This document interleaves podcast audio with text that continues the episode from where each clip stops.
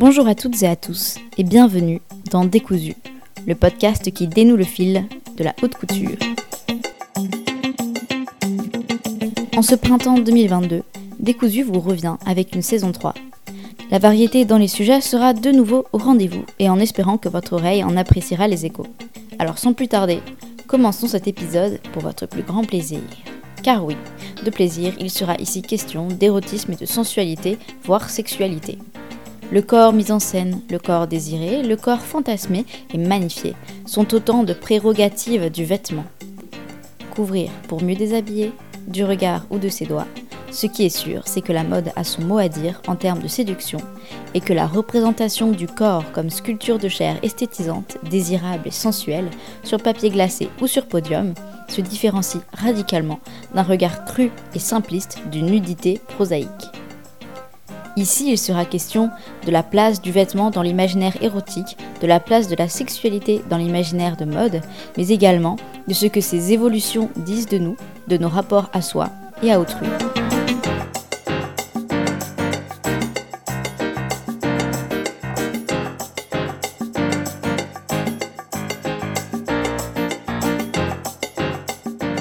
La complexité et la richesse d'un tel sujet ne nous permet pas de l'explorer de manière parfaitement exhaustive. Mais pour commencer, il semble déjà nécessaire de bien saisir et de bien cerner la notion d'érotisme. De là, nous pourrons comprendre ensuite l'inspiration et l'esthétique érotique. Déjà à l'Antiquité, dans les représentations artistiques, l'érotisme est solidement attaché au vestimentaire. On peut voir dans les vases peints de la période classique puis hellénistique une Aphrodite qui est euh, la déesse de la beauté et de l'amour, qui est vêtue d'un chiton, donc une sorte euh, de longue tunique plissée rappelant euh, les robes de Fortuny par ailleurs, et parée de quelques bijoux tels que des boucles d'oreilles et un collier de perles. Ces atours ornementaux servent entre autres à illustrer sa force érotique, ici comprise au sens de désir amoureux. Déjà au 8e siècle avant notre ère, on peut voir notamment que Hésiode écrit dans sa Théogonie une description de Pandora, habillée par Athéna, dans laquelle euh, il s'attarde sur ses vêtements, notamment sur sa, je cite, robe blanche et son voile aux mille broderies. Le terme utilisé en grec euh, ancien pour dire parure est d'ailleurs le mot cosmos, qui signifie à la fois beauté, donc beauté euh, d'un atour destiné à séduire, d'où le terme cosmétique, et également, euh, ce terme renvoie à une idée d'ordre universel, une bonne harmonie. Donc ce qu'on peut déjà dire, c'est que dans ces représentations euh, demeure reine la tranquillité et l'ordre, et il ne s'agit pas d'un désir dionysiaque, passionnel et ardent, ce que l'on pourrait justement qualifier aujourd'hui, entre autres, de pornographie. Ceci nous amène alors à la subtilité inhérente à notre sujet, où se situe la frontière entre l'érotisme et le pornographique puisque toujours menacée euh, par le trop, et ce déjà à l'Antiquité, comme nous l'avons vu, la fine euh, frontière entre la séduction et l'ostentation excessive est la pierre de touche essentielle à l'érotisme, puisque la subtilité et la suggestion sont donc les maîtres mots. Et euh, si l'on revient aux origines du terme de l'érotisme, on tombe sur sa racine Eros, donc le fils d'Aphrodite, comme désir amoureux, non comme une pulsion, mais comme une attirance pleine et entière d'une beauté magnifiée et désirable. A l'inverse, le terme pornographie renvoie à la pornée, donc la prostituée euh, de la plus basse extraction dans l'Athènes antique, payée à la passe. Elle s'oppose à l'étaïr, une femme éduquée qui choisit ses amants, quand bien même elle offre des services sexuels en échange d'un entretien. Euh, elle correspond plus ou moins à l'équivalent antique de la moderne courtisane ou semi-mondaine. La pornographie se réfère ainsi à une dénotation plutôt abrupte du désir comme une pulsion, là où l'érotisme est davantage connotatif, il loge dans les interstices des non-dits et euh, dans les fantasmes inarticulés. Euh, c'est là alors que le vêtement joue un rôle particulier en ce qu'il euh, va provoquer le désir charnel par l'habillement, jouant ainsi du dévoilement et de la suggestion, donnant à voir tout en cachant, cultivant l'ambiguïté qui fait justement toute la sève de l'érotisme. Et donc le dévoilement de la chair, comme euh, le fait de sculpter un corps, font partie de ces signes discrets qui suggèrent le désir sans l'imposer, comme euh, le dévoilement d'une cheville ou l'ouverture d'un décolleté. Et ce qu'on voit dans l'évolution euh, justement de, du choix de ces détails érotiques, ou en tout cas de là où ils logent, ce qu'on peut dire c'est qu'avec la construction de valeurs civilisationnelles comme les canons de la sociabilité au XVIe siècle, la pudeur s'installe et la poitrine se dissimule, et la mode est à la fraise notamment. Et comme on le verra, c'est euh, euh, lorsqu'on interdit, enfin lorsqu'un code interdit euh, une mise en avant d'une partie du corps, que l'érotisme peut s'y installer. Et peu à peu, les décolletés reviennent, et avec eux la connotation d'un dévoilement charnel assumé. Une gaze recouvrait alors ce que l'on nommait la gorge, comme le signalement d'une pudeur faussement candide qui signale en réalité plus qu'elle ne dissimule. Voilà l'érotisme qui se déploie pleinement grâce aux vêtements. Ce qu'on peut par ailleurs dire de l'érotisme, c'est que euh, elle peut en un certain sens se penser comme une valeur esthétique euh, typiquement française. Donc ceci date d'une période plus récente, mais comme on peut se le représenter aisément avec euh, l'imaginaire du libertinage qui fait florès au XVIIIe siècle, donc sous la plume d'un Crébillon fils ou d'un Laclos, avec les célèbres lésions dangereuses. L'univers du boudoir, euh, né notamment entre les pages euh, du Marquis de Sade, qui a écrit justement bah, la philosophie dans le boudoir, est aujourd'hui hautement connotatif à l'international, comme en témoignent dans la culture populaire euh, les paroles de la chanson SNM de Rihanna, lorsqu'elle lorsqu'elle précise justement Meet me in my boudoir. Ce qu'on peut dire, c'est alors que Paris, donc ville de l'amour dans l'imaginaire collectif, est également ville de la séduction, de la luxure, de l'érotisme en somme. Ceci est notamment dû à son histoire avec euh, le libertinage, on l'a vu, mais également au XIXe siècle avec euh, le système français de réglementation de la prostitution, connu au-delà des frontières, qui a vu euh, l'épanouissement de l'âge d'or des maisons closes. Ce siècle fut également celui de euh, l'âge d'or des grandes horizontales, dont on voit encore aujourd'hui l'impact esthétique, avec notamment la fameuse La Paiva et ses hôtels particuliers où sont euh, régulièrement filmées des campagnes de mode. Cet imaginaire est donc vivant et pleinement euh, exploité par le monde de la mode. aussi n'est-ce pas étonnant que Paris soit à la fois la ville de la séduction et de la mode, en ce que les deux sont étroitement liés dans l'imaginaire français. Et cet imaginaire, c'est étendue à l'international. On comprend ainsi que la mode peut aisément euh, se penser euh, comme une photographie du rapport d'une époque euh, avec la sexualité, sans parler ici de création de mode avant-gardiste, évidemment, qui, qui, questionne les formes du corps de manière radicalement autre, comme nous l'avons vu dans l'épisode 18 de Décousu, sur justement la mode d'avant-garde. Mais ce qu'on peut dire, euh, c'est qu'en un sens, l'érotisme fait par essence partie de la mode, en ce qu'elle s'inscrit euh, dans une recherche esthétisante euh, de mise en valeur du corps, et qu'elle habille pour déshabiller. puisque dans le corps social, il y a une quête de mise en valeur de soi, donc une séduction, plus ou moins, le fait de se séduire soi-même par l'intermédiaire de se voir séducteur dans l'œil de l'autre. Euh, et, donc on peut dire que la représentation sociale de soi euh, porte en filigrane l'idée d'une sensualité, tout du moins dans l'imaginaire de mode, justement, où les vêtements sont censés renvoyer à cette séduction, sont censés plaire. C'est le but esthétique de la mode. Le vêtement, à travers lequel opère la séduction, euh, est dès lors un indicateur des plus fiables euh, de la manière dont se conçoit et se vit la sexualité.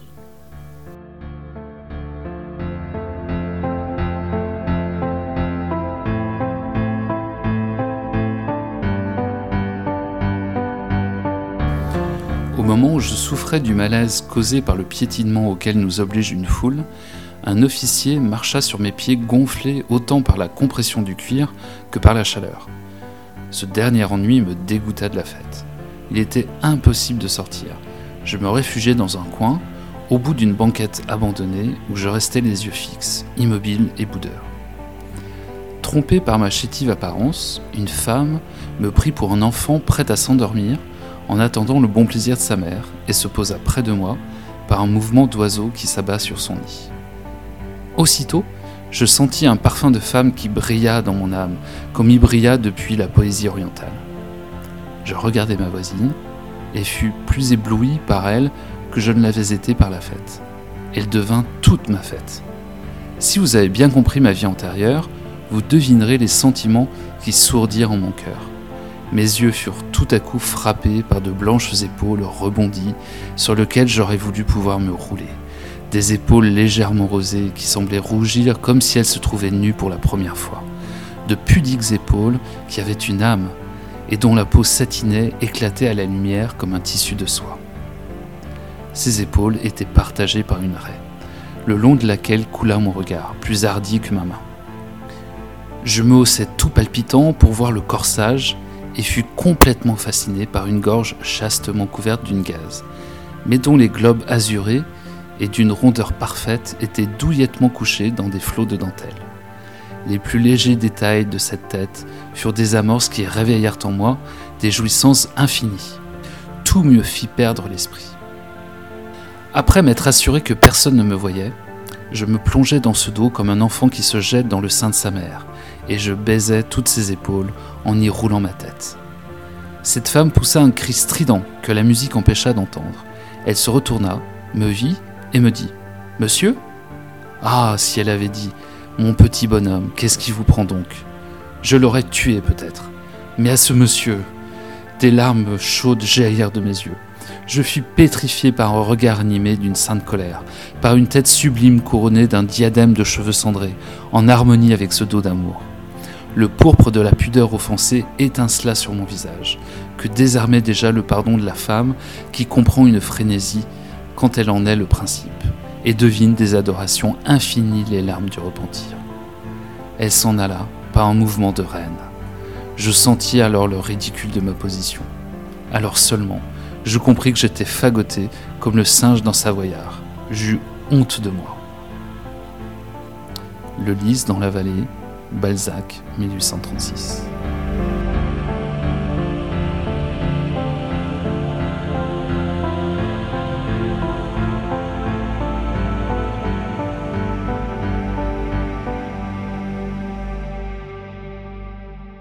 Ce texte de Balzac illustre euh, le questionnement que nous avons euh, énoncé plus tôt, puisque euh, on peut voir que dans la réaction du jeune homme qui est heureux au point d'en avoir les larmes aux yeux à la réaction de cette femme, on voit qu'il y a là une, identification, tout du moins une reconnaissance de sa valeur en tant que que homme, homme qui peut potentiellement séduire et surtout homme qui est séduit. On comprend donc que euh, la recherche identitaire de soi dans le rapport à la séduction qui passe par le vêtement est essentielle. Il est donc euh, intéressant de revenir sur l'évolution du rapport euh, des vêtements avec l'érotisme, puisque avant, il y a peu, le vêtement devait avant tout cacher, et l'érotisme se jouait à la faveur d'une inattention, laissant dépasser une cheville, la chair de la gorge, une épaule ou le haut d'un dos. Et jusqu'en 1920, et bien que l'on montre ses bras et ses mollets, cette logique perdure. Puis, euh, on peut vraiment marquer la révolution euh, qui va se passer dans les années 1960, euh, où tout d'un coup, on montre. Mini-jupe transparence, vêtements moulants comme le jean, par exemple, sont au rendez-vous. Et ce bouleversement implique nécessairement un bouleversement des mœurs, puisque un corps euh, qui s'exhibe, euh, succédant à un corps qui se cachait, euh, ne manque pas d'introduire une relation à la sexualité évidemment différente, une sexualité non plus vécue dans la honte, mais exhibée au grand jour comme une affirmation de la vie. C'est notamment ce qu'on a appelé la libération sexuelle et que ces innovations aient pu choquer les tenants de l'ordre moral, qu'elles aient pu au contraire être brandies comme euh, les emblèmes d'une révolte contre le dit ordre moral, justement, euh, montrent bien qu'au-delà d'une révolution vestimentaire, se jouait aussi une révolution des mœurs en réalité. Et euh, comment ne pas parler euh, de la fameuse valeur esthétique de la fin des années 60 avec une, Françoise Hardy en robe mini Paco Rabanne, euh, Gainsbourg qui écrit Les sucettes en 1966, ou encore une Jane Birkin qui aime flirter avec le danger d'un bout de chiffon couvrant juste ce qu'il faut, et tout ceci dans une insouciance de façade. Et ce sont donc les années de libération sexuelle qui s'épanouissent main dans la main avec l'évolution des garde-robes On pense évidemment euh, au film Belle de jour, chef-d'œuvre euh, de Louise Buñuel, réalisé euh, en 1967 à partir du livre de Joseph Kessel, qui met en scène une bourgeoise parisienne qui se laisse aller à ses fantasmes, qui la dévore intérieurement et, qui entre dans une maison close, menant ainsi une double vie. Euh, cette bourgeoise, donc interprétée par euh, Catherine Deneuve, euh, est une bonne représentation de l'érotisme français, en ce qu'elle connote le désir sans le dénoter, et en tout cas en termes de garde-robe, dans ce film, jouant avec les limites, avec la suggestion et les sous-entendus. Les costumes du film ont été dessinés par Yves Saint-Laurent, parangon de cette euh, esthétique du désir euh, distingué, flirtant avec euh, les limites de l'acceptable, les dépassant parfois franchement pour son plus grand plaisir, comme en témoigne la fameuse transparence noire des robes et autres blouses signatures de la maison dans la fin des années 60, qui, qui désire nullement cacher ce sein que tout le monde ne sait que trop bien voir.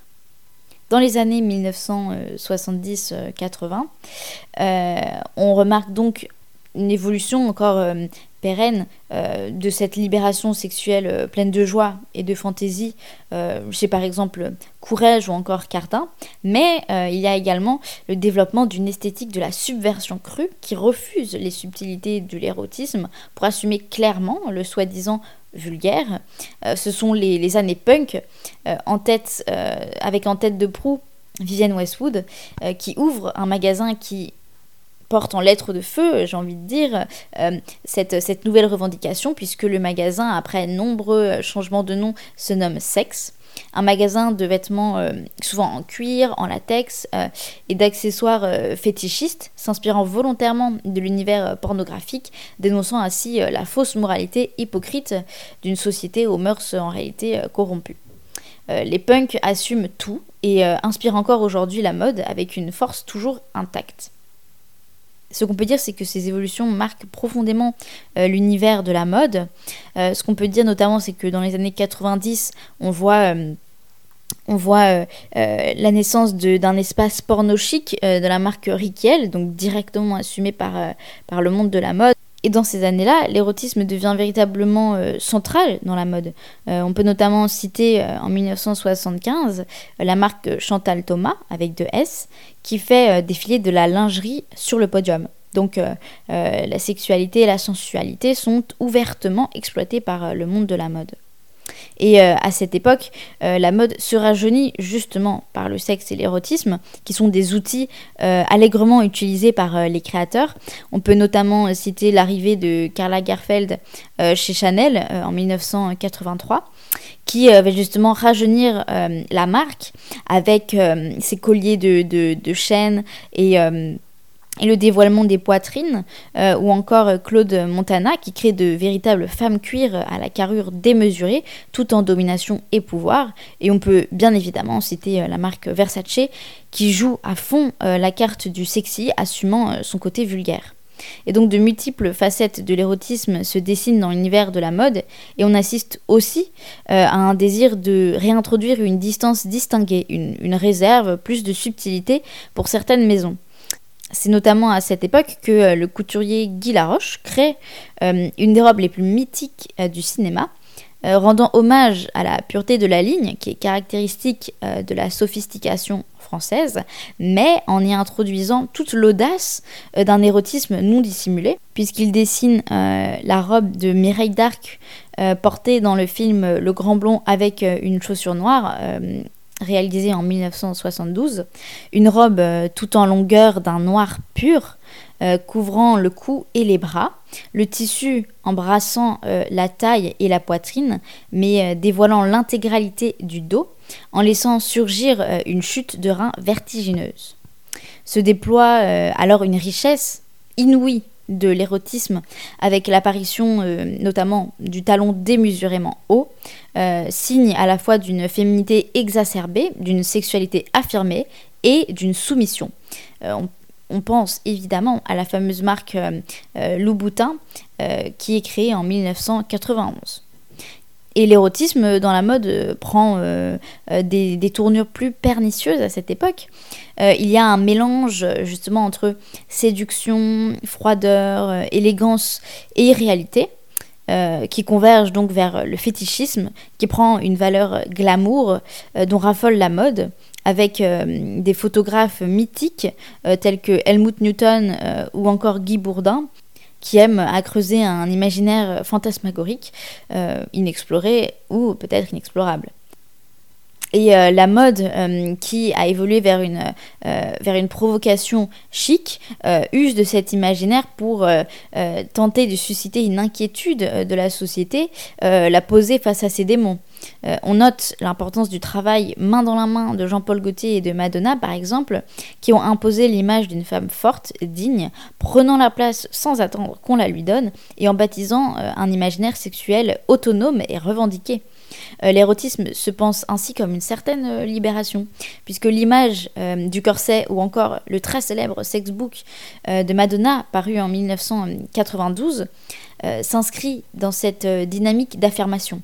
C'est donc un livre qui qui met en scène le corps de Madonna dans des photographies de mode ou en tout cas des photographies artistiques euh, très euh, érotiques qui justement déploient à plein cet univers de la sexualité et de la sensualité euh, d'une femme qui le revendique sans attendre qu'on l'objectifie. Ce qui était alors outil de soumission sexuelle devient une revendication du pouvoir féminin. la femme obtient ce qu'elle veut.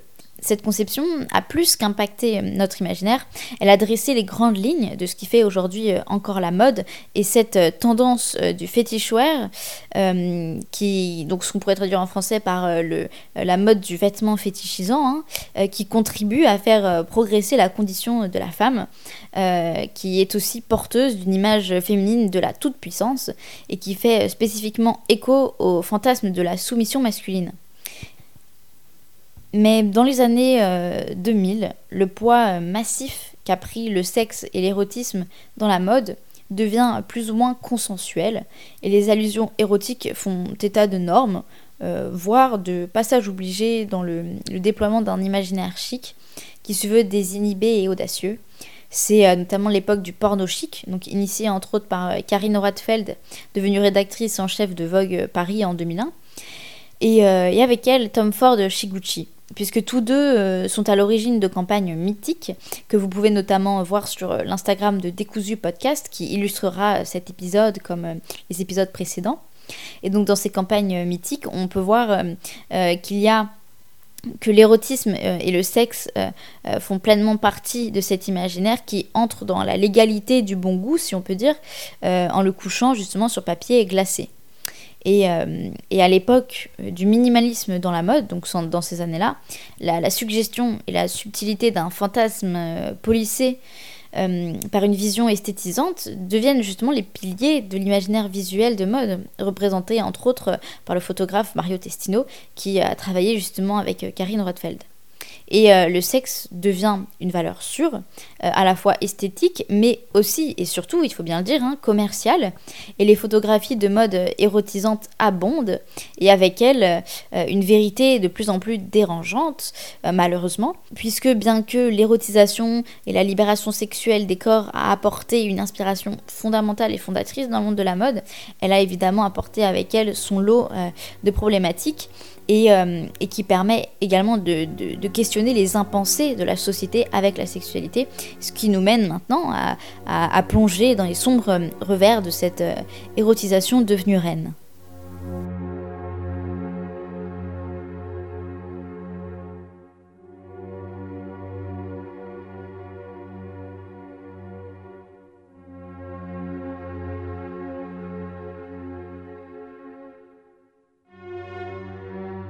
Mario Testino a une idée très forte de l'apparence d'une femme, de la façon dont elle doit se tenir, de la façon dont la photo doit être faite, dit Karine Rothfeld. Mais j'ai aussi beaucoup d'idées. J'ai donc dû faire en sorte qu'il m'écoute. C'était difficile. Vous savez, Mario est très grand. J'ai donc réalisé que je devais le regarder dans les yeux pendant le tournage. J'ai donc décidé de mettre des chaussures à talons et ça a marché. Il est intéressant que Karine Rothfeld, figure controversée dont l'esthétique teintée d'érotisme a été critiquée comme alimentant la sexualisation de l'imagerie de la mode, utilise un talon aiguille sur un shooting de mode, non pas pour le à pile, mais pour faire face à un ego masculin.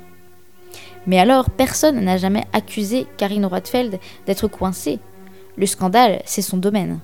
Son vogue français était réputé pour son esthétique qualifiée de porno chic, nudité, bandage, sang. Karen Elson était attachée avec une corde de rideau. Il semblait parfois qu'il y avait plus de photos dans les chambres d'hôtel que dans les studios de mode, plus de tétons que de robes. Elle a été accusée de promouvoir l'anorexie en imprimant des photos semi-nues de mannequins très minces et de racisme lorsque le mannequin néerlandais blond Lara Stone est apparu dans le magazine peint en noir. L'un de ses derniers numéros, édité par Tom Ford, présentait un mannequin de 10 ans, entièrement maquillé, posant sur une peau de tigre. Peu après, la publication de cette photo, qui a provoqué un tollé dans les médias, Karine Rothfeld et Condé Nast se sont séparés. Aussi, lorsqu'il a été annoncé que Karine Rothfeld lançait un magazine indépendant, sans avoir à se soucier d'une maison d'édition pudique, l'industrie a retenu son souffle en attendant le magazine le plus scandaleux qu'il soit. Il s'avère que le premier numéro de CR Fashion Book est un choc, mais pas à la manière dont on l'avait prévu. Recto verso, le magazine comporte deux couvertures. L'une montre Kate Upton, la voluptueuse et blonde cover girl de Sports Illustrated, qui ressemble à une jeune Monroe, tenant une couvée de canetons sur sa poitrine généreuse. L'autre montre une jeune fille portant des oreilles de lapin, souriant d'une oreille à l'autre en tenant un bébé nu et dodu. Photographié par Bruce Weber, les images dégagent une grande sérénité. Personne ne s'attend à ça, hein Rothfeld sourit. Ils s'attendent à ce que je présente une fille très sexy en couverture, Kate Moss ou Lara Stone, des jambes très sexy, beaucoup de noir autour des yeux. Mais quand j'ai commencé à planifier ce magazine, je venais d'apprendre que ma fille était enceinte. J'ai commencé à avoir des bébés partout parce que je pensais tout le temps aux bébés. Je suis tellement heureuse d'être grand-mère et c'est incroyable d'être à nouveau entourée d'un bébé. Les bébés ouvrent l'esprit. Ils vous font voir le monde d'une toute nouvelle façon. Jess Cartner Morley pour le Guardian, 14 septembre 2012. Article ici traduit.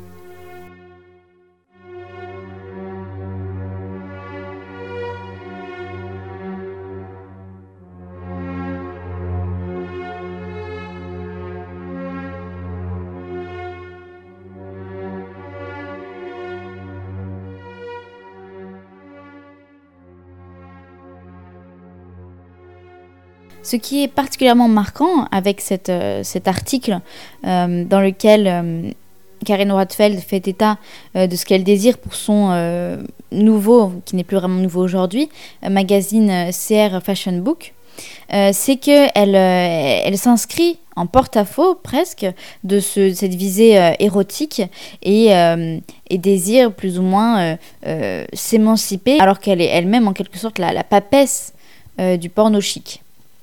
Ceci euh, nous permet d'introduire euh, les questionnements sur euh, la problématique d'une fétichisation de la femme comme érotique plus ou moins consensuelle, puisque de manière très concrète, à force de normaliser la sexualisation des corps féminins, certains abus ont pu peu à peu se draper dans l'habitude d'une dénudation obligée euh, et on ne compte plus les, témoignages depuis euh, la campagne MeToo. Euh, qui, qui, qui, accuse bon nombre de photographes et d'acteurs du monde de la mode, comme par exemple au sujet du photographe Thierry Richardson. derrière nombre de ces photos se cache en réalité une, une, vérité sombre et, et, nombre d'accusations sexuelles et nombre euh, d'accusations d'agression euh, sexuelle, puisque c'est un, photographe qui est certes très célèbre euh, pour avoir travaillé avec de nombreuses célébrités comme Miley Cyrus, Rihanna ou encore Madonna, mais également avec nombre de magazines de mode, donc par exemple Vogue. qui est depuis boycotté par Condé Nast, donc un groupe qui, qui, donc un groupe euh, de presse qui inclut notamment euh, les magazines JQ, Glamour, euh, Vanity Fair, Vogue, W Magazine et encore de nombreux autres. Cette libération sexuelle est donc à double tranchant puisque même si évidemment on l'a vu, hein, elle contribue à la libération sexuelle de la femme et à la revendication d'un désir sexuel assumé, cela pose le problème d'une image figée de la femme comme un objet sexuel, et alors un trouble insidieux s'immisce entre la revendication du désir et le devoir de plaire puisque l'érotisation affichée selon certains canons, euh, tels que les talons, la lingerie, euh, les longues jambes euh, fétichisées très souvent, le maquillage, les postures lascives, etc., etc., revêt peu à peu le poids d'un idéal surréaliste à atteindre pour se penser séduisante. Et la question n'est pas de savoir si l'on joue un rôle ou si l'on se met en scène, car celui qui ne bâtit pas euh, euh, son image euh, dans le corps social me lance la première pierre. La question est bien plutôt de savoir si l'on joue le rôle qu'on se destine, ou si l'on glisse, sans se rendre compte, dans les pantoufles d'un consensus social sur lequel on n'a en réalité aucune emprise. Car séduire, provoquer le fantasme, être érotique, ce n'est pas définissable euh, en un cahier des charges universel. Si le désir est toujours peu ou prou hein, lié à un dévoilement charnel, tout l'esthétique et le décorum qui fait le sel de la mode est lui en réalité euh, très restreint. Puisque à partir du moment où euh, le provoquant devient norme, une vision majoritaire s'installe et elle n'a plus rien de choquant, mais devient un idéal presque aliénant. Et le problème étant que cet idéal érotique est en fait donc très restreint, puisqu'il est bâti notamment sur ce que l'on nomme aujourd'hui le male gaze, donc un regard, une vision euh, à partir de l'œil euh, euh, masculin. Et, tout dans cet univers converge vers donc le désir de l'homme, autant d'un point de vue hétérocentré, car la femme est toujours l'objet sexuel, que du point de vue homoérotique, qui se destine encore et toujours à un public masculin. Et euh, le désir lesbien, par exemple, lui, n'est tout simplement jamais exploré, ou alors de façon fantasmagorique pour correspondre aux attentes d'un public euh, masculin. Et ce qui est assez paradoxal, c'est que euh, quand bien même la mode s'adresse à une clientèle féminine, ce qu'elle vend, entre guillemets, c'est le, plaisir de plaire, c'est-à-dire le fait de rendre heureuse une femme par le fait qu'elle sait qu'elle est séduisante vis-à-vis d'un homme. Et cette vision euh, érotique de la mode est donc certes très féconde, comme on l'a vu, mais également euh, très limitée, puisque on constate une représentativité médiocre euh, d'un point de vue ethnique, mais également en termes de différence de corps ou en termes d'âge, puisque c'est un certain type de corps qui est érotisé. Euh, et, les imaginaires euh, déployés tels que le, BDSM, qui est le plus fécond en matière de mode, euh, participent certes d'une libération sexuelle, mais contribuent aussi au développement d'une esthétique perverse et et qui met en scène des corps très stéréotypés, avec notamment la fétichisation grandissante euh, du corps de la femme, euh, euh, puisque la vision de la femme érotisée est celle d'un corps membra disjuncta, c'est-à-dire un corps où les membres sont plus ou moins décorrélés du, tout euh, pour euh, servir d'unique représentation euh, et d'unique support de, de fantasmes. Donc une essentialisation en fait de, certains éléments du corps féminin tels que les jambes. Donc comme on peut le voir sur nombre de photos de, de, Guy Bourdin, comme encore une fois vous pouvez voir les illustrations sur le compte Instagram de Décousu, ou encore la fétichisation d'un certain type de féminité qui est porté au nu comme comme euh, un outil en quelque sorte de déshumanisation, puisque ce n'est pas euh, le corps des femmes, c'est la femme telle qu'elle est idéalisée qui est portée, et euh, donc l'humanité d'une personne féminine avec une, une, authenticité et une individualité propre est plus ou moins balayée.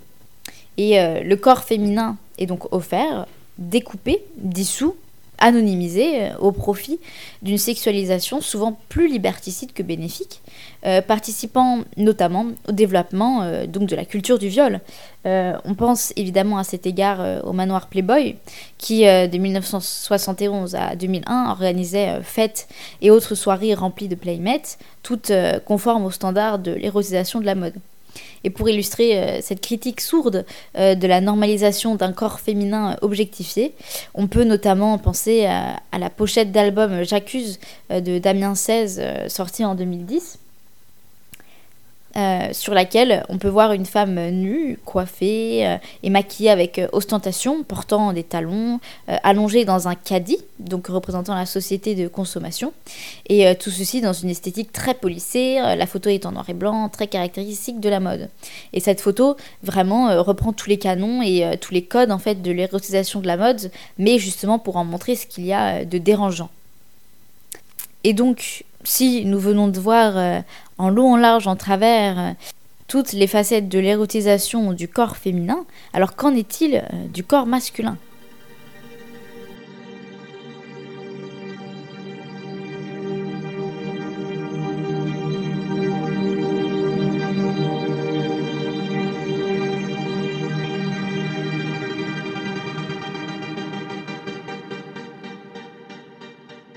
L'homme riche, oisif, et qui, même blasé, n'a pas d'autre occupation que de courir à la piste du bonheur, l'homme élevé dans le luxe et accoutumé dès sa jeunesse à l'obéissance des autres hommes, celui enfin qui n'a pas d'autre profession que l'élégance, jouira toujours, dans tous les temps, d'une physionomie distincte, tout à fait à part. Le dandysme est une institution vague, aussi bizarre que le duel, très ancienne, puisque César, Catilina, Alcibiade nous en fournir des types éclatants. Le dandysme, qui est une institution en dehors des lois, a des lois rigoureuses, auxquelles sont strictement soumis tous ses sujets, quelle que soit d'ailleurs la fougue et l'indépendance de leur caractère. Il est malheureusement vrai, bien que, sans le loisir et l'argent, l'amour ne peut être qu'une orgie de roturier ou l'accomplissement d'un devoir conjugal. Au lieu du caprisme brûlant ou rêveur, il devient une répugnante utilité. Ce dernier cas, il sourira comme le lacédémonien sous la morsure du renard. Qu'est-ce donc que cette passion qui, devenue doctrine, a fait des adeptes dominateurs, cette institution non écrite qui a formé une caste si hautaine? C'est avant tout le besoin ardent de se faire une originalité, contenue dans les limites extérieures des convenances. C'est une espèce de culte de soi-même qui peut survivre à la recherche du bonheur à trouver dans autrui, dans la femme par exemple qui peut survivre même à tout ce qu'on appelle les illusions? C'est le plaisir d'étonner et la satisfaction, orgueilleuse, de ne jamais être étonné. On voit que, par de certains côtés, le dandysme confine au spiritualisme et au stoïcisme, mais un dandy ne peut jamais être un homme vulgaire. S'il commettait un crime, il ne serait pas déchu peut-être. Mais si ce crime naissait d'une source triviale, le déshonneur serait irréparable que le lecteur ne se scandalise pas de cette gravité dans le frivole, et qu'il se souvienne qu'il y a une grandeur dans toutes les folies, une force dans tous les excès. Étrange spiritualisme Pour ceux qui en sont à la fois les prêtres et les victimes, toutes les conditions matérielles compliquées auxquelles ils se soumettent, depuis la toilette irréprochable à toute heure du jour et de la nuit, jusqu'aux tours les plus périlleux du sport, ne sont qu'une gymnastique propre à fortifier la volonté et à discipliner l'âme. En vérité, je n'avais pas tout à fait tort de considérer le dandysme comme une espèce de religion. Baudelaire, le dandy.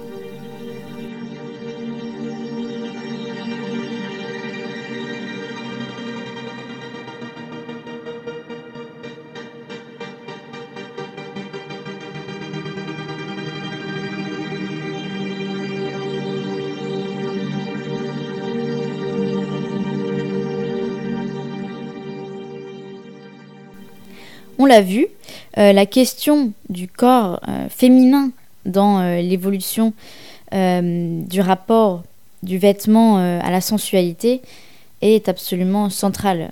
Mais pourtant, le corps féminin n'est pas évidemment le seul à se vêtir et, la femme n'est pas la seule à avoir un rapport à sa sexualité. Ce qui pose forcément question de, de l'érotisme vis-à-vis du corps masculin dans la mode. Alors on l'a vu, malgré des revers évidemment et euh, des questionnements euh, problématiques par rapport à la notion euh, d'érotisation dans la mode.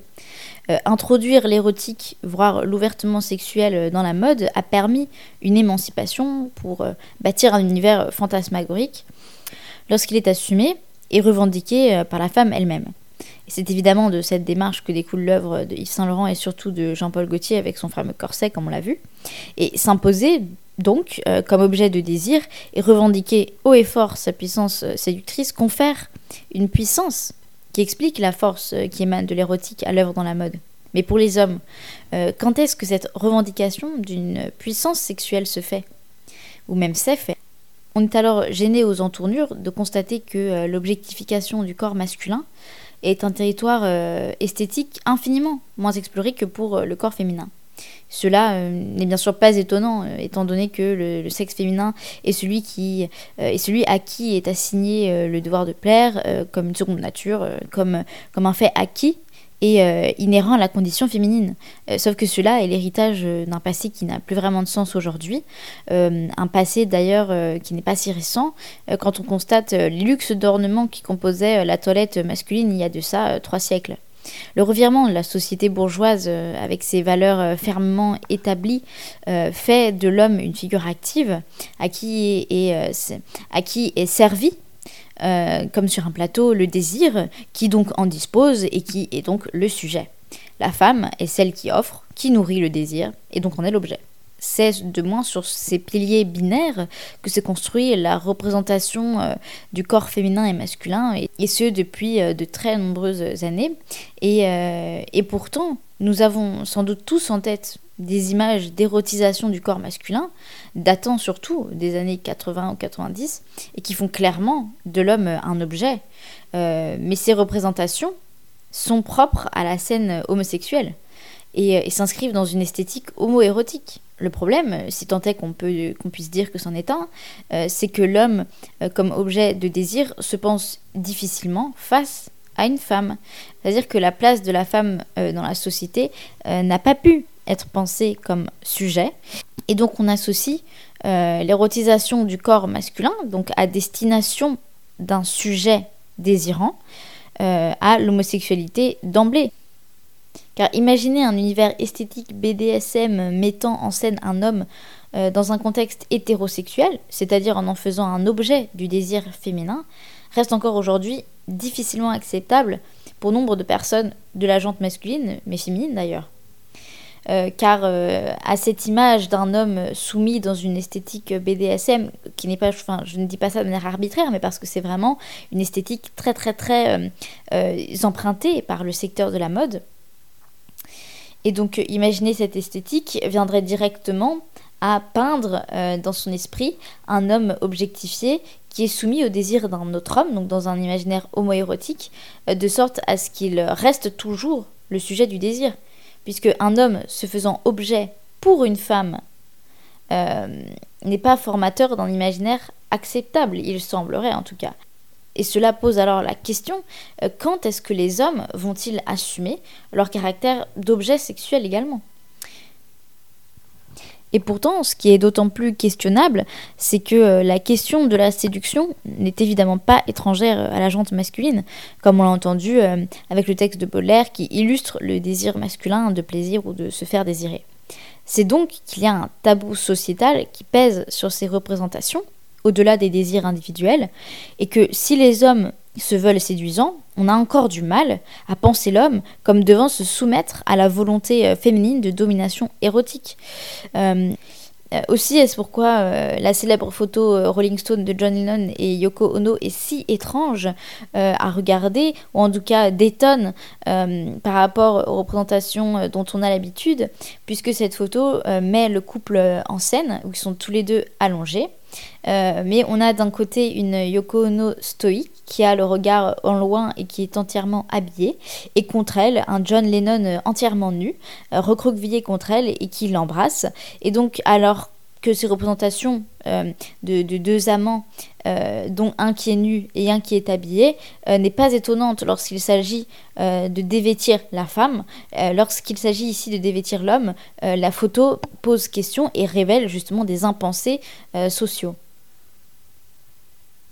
Ce qu'on peut dire, c'est que aujourd'hui, euh, à l'époque où les représentations de genre, les performances sociales et euh, les affirmations individuelles euh, se font toujours plus fortes et affranchies et autonomes, la question de l'érotisme dans la mode revient comme un élément clé d'une refondation des codes sociaux.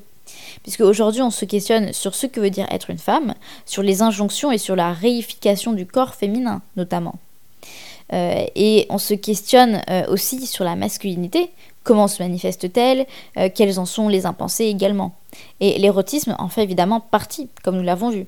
Et la mode, en tant que marqueur visuel du rôle social qu'on adopte, est le théâtre le plus propice à illustrer ces questionnements puisque la fonction identitaire du vêtement, donc le rôle de performance qui est le sien, en fait le véhicule par excellence des revendications de genre et euh, représentation de la sexualité, en ce qu'il est euh, orchestration de soi pour séduire, donc pour provoquer le désir et ainsi euh, troubler les consciences. Quand une femme se revendique elle-même comme objet sexuel, elle s'affirme en tant que sujet quand elle impose ses propres règles, elle sort du dualisme alors, euh, la Sainte Vierge contre la prostituée, mais elle devient une femme qui revendique sa sexualité, comme on peut le voir avec Madonna, qui donc sort du rôle de la Madone pour embrasser le rôle également de la prostituée, hein, que, que l'on met à une femme qui parle ouvertement de sexualité pour dire non, je ne suis pas une prostituée, non, je ne suis pas une sainte, je suis une femme avec une sensibilité et avec une sensibilité érotique et euh, un désir amoureux et une sensualité et une sexualité que je revendique. Pénétrer les codes pour les renverser comme euh, un cheval de Troie euh, revient non pas à revendiquer un effacement du corps de la femme, l'aliéner, mais le revendiquer comme ostensiblement libre et il prend ainsi la place sans qu'on lui donne. Et c'est justement là qu'est toute la complexité de cette question, puisque à la fois elle offre une libération, et à la fois, lorsque cette libération devient consensuelle, elle est aliénante.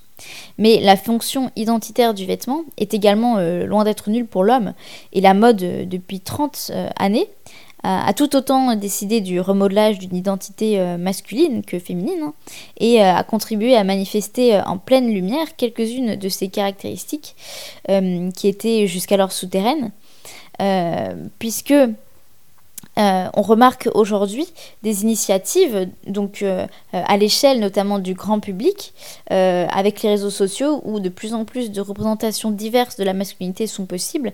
On peut penser notamment au créateur de contenu Ben Nevers qui travaille justement sur ces questions de masculinité et poste sur son Instagram des photos qui, par le vêtement, justement, travaillent la notion d'érotisation du corps masculin dans la visée d'une séduction d'une femme, euh, et il ose notamment porter le crop top, et se positionnant ainsi comme un objet de désir sans affiliation homoérotique. Mais euh, évidemment, si on a aujourd'hui euh, ces, quelques... si on a aujourd'hui dans le grand public ces quelques initiatives, on ne peut pas penser à l'évolution de l'érotisme masculin sans penser au travail qui a été fait d'artistes comme Prince et David Bowie, donc main dans la main avec la mode, qui ont justement joué euh, de la séduction trouble, de l'érotisme et de l'auto-objectification comme d'une force, à l'instar justement de Madonna. Et l'érotisation du corps masculin n'est certes pas consensuelle comme celle du corps féminin, mais elle est loin d'être rare. Euh, on pense évidemment au Rookie Horror Picture Show, euh, qui met en scène un personnage en porte-jartel ou des personnages masculins très érotisés, ou encore le défilé de Jean-Paul Gaultier nommé sobrement et très efficacement l'homme objet. Euh, et la maison donne par ailleurs à voir dans ses euh, publicités deux amants hétérosexuels, tout autant objets et sexuels de désir, l'un que l'autre. Et le vêtement figure ainsi une recomposition des rôles des sexes et notamment de leur rapport à l'érotisation. Et l'érotisation du corps masculin est alors un territoire euh, esthétique de plus en plus exploré. Et on pense évidemment à la griffe très chic et d'un érotisme doux et acide euh, de Ludovic de Saint-Cernin, qui tout en subtilité euh, donne à voir une sensualité resémantisée avec des codes nouveaux, plus frais, qui jouent du corps et de la peau avec une rare sophistication.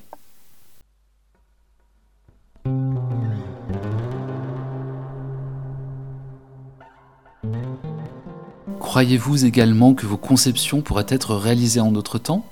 Que Vénus pourrait déambuler sans être inquiétée dans sa belle et rayonnante nudité dans le monde du chemin de fer et du télégraphe? Entièrement nue, certainement pas, mais avec une fourrure, s'écria-t-elle en riant. L'instant d'après, je suis à genoux devant elle et plonge mon visage en feu dans la mousseline parfumée de sa robe. Mais, Séverin, vous n'y pensez pas s'exclama-t-elle. Mais moi, Je saisis son petit pied et j'y presse mes lèvres. Vous êtes impossible, s'écrie-t-elle. Elle se dégage et s'enfuit rapidement vers la maison, tandis qu'une de ses adorables mules me reste dans la main. Où est ma chaussure? Elle l'est, j'ai, je voudrais, bégayai-je. Apportez-la, puis on va prendre le thé et on bavardera. Lorsque je revins, elle s'affairait autour du samovar. Je posais solennellement la chaussure sur la table et restais dans un coin, comme un enfant qui attend sa punition. Son front me paraissait menaçant et quelque chose de sévère, de dominateur, jouait autour de sa bouche. Elle prit la chaussure, la souleva. Vous êtes-vous si rapidement lié d'amitié avec celle-ci? Sa chère Mazoche, la Vénus à la fourrure, 1870.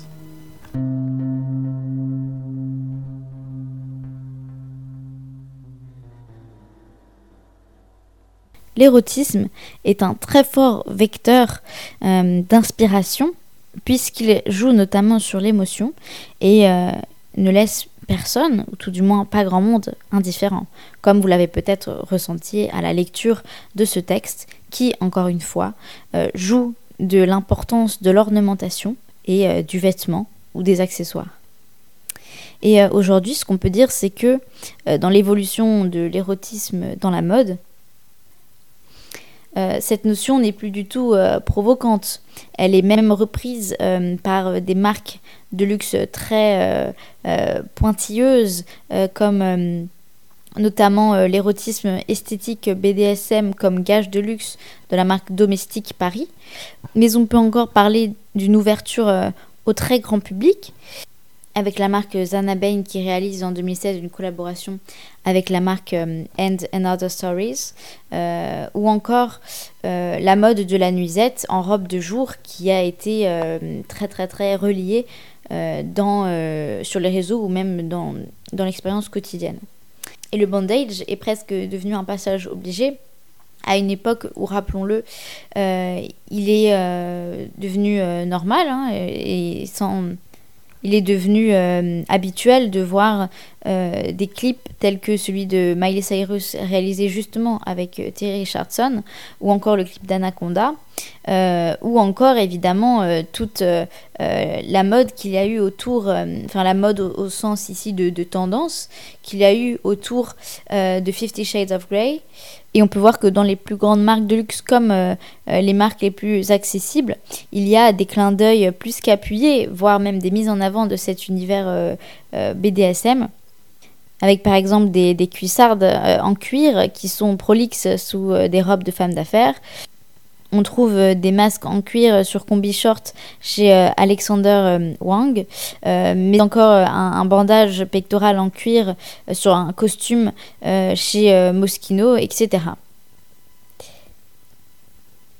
Mais euh, les, créateurs tels que euh, euh, Richard Quinn, Rick Owens, Garrett Plug, Y Project, Balenciaga ou encore la marque Namilia sont des marques qui questionnent et qui retravaillent cette notion de l'érotique en posant la question du corps et de sa représentation dans l'espace social.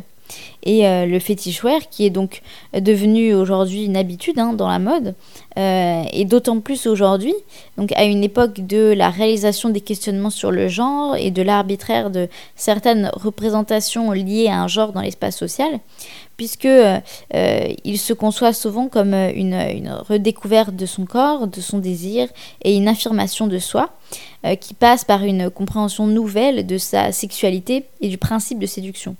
Et les hommes, euh, les drag queens, qui revendiquent euh, leur puissance de sophistication érotique, euh, se font donc les chantres de cette nouvelle exploration, loin des clichés éculés. On peut par exemple penser à Violette Chachki, qui justement travaille toute cette érotisation du corps féminin, mais en étant justement en travaillement sur le double et le trouble de cette identité masculine de son corps, ce qui nous rappelle notamment des, questions, questionnements du 19e siècle euh, qui euh, était très présent dans la littérature, notamment sous la plume de Balzac.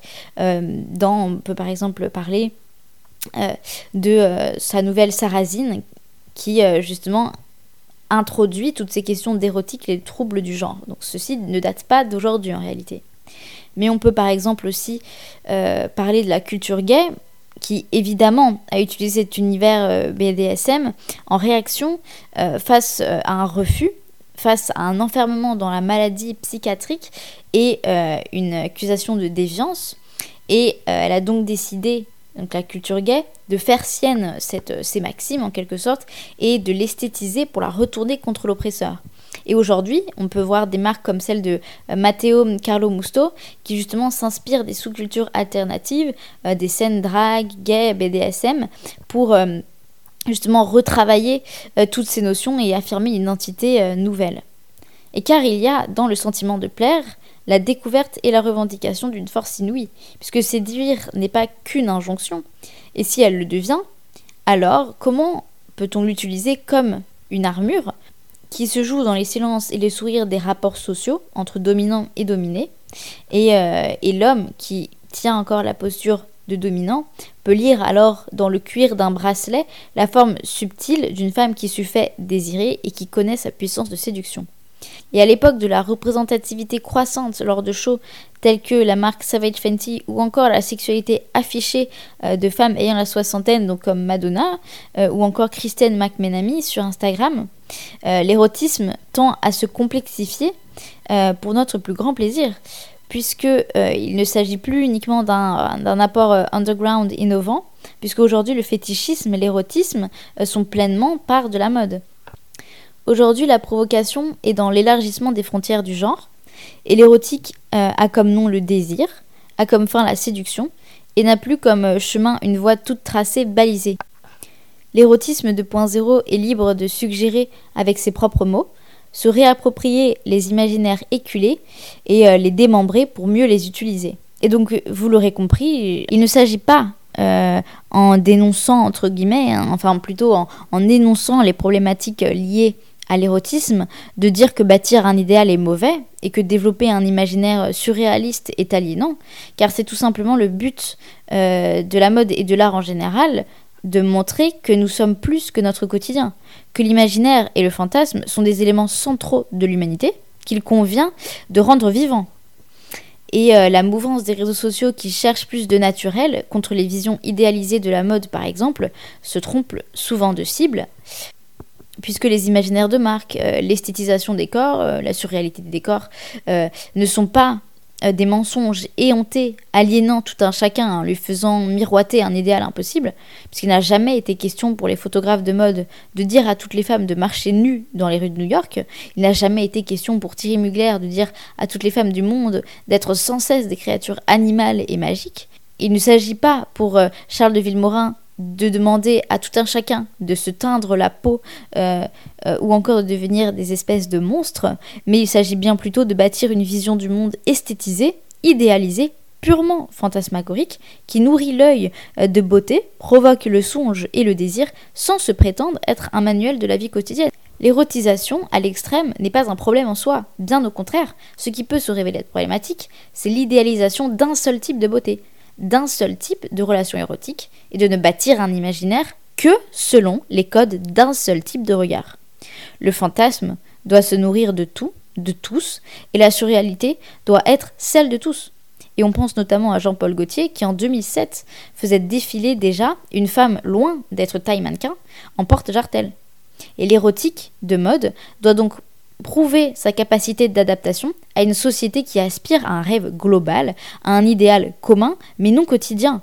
Et sans doute que la volonté de plus d'authenticité est une fausse route en termes d'imaginaire de mode. Ce monde où justement l'humanité s'autorise à faire un pas de côté, oublier l'utile, oublier les scories quotidiennes, oublier les nécessités et les réalités du corps prosaïque pour s'autoriser à penser un monde sans contrainte, un monde de l'image comme vecteur d'une réalité autre, libre et inspirante. Voilà, en un certain sens, ce qu'est la mode.